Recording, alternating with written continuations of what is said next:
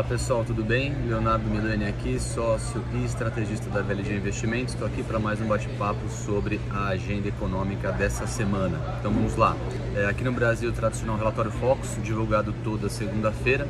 Na quarta-feira temos o IPCA referente ao mês é, de outubro e indicadores de confiança do consumidor referentes ao mês de novembro. Na quinta-feira, vendas ao varejo referentes ao mês de setembro. Lá nos Estados Unidos, terça-feira, discurso do presidente do Fed é, e divulgação de inflação para o atacado referente ao mês de outubro. Na quarta-feira sai a inflação do consumidor também referente ao mês de outubro e pedidos de seguro-desemprego. E na sexta-feira, confiança do consumidor referente ao mês de outubro pela Universidade de Michigan, calculado pela Universidade de Michigan.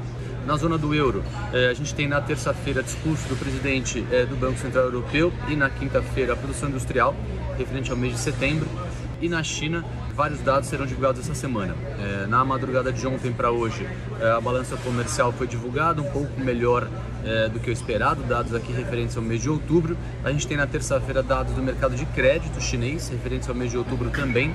Na quarta-feira, produção industrial, referente ao mês de outubro. E na quinta-feira, dados de inflação, referentes ao mês de outubro também lá na China.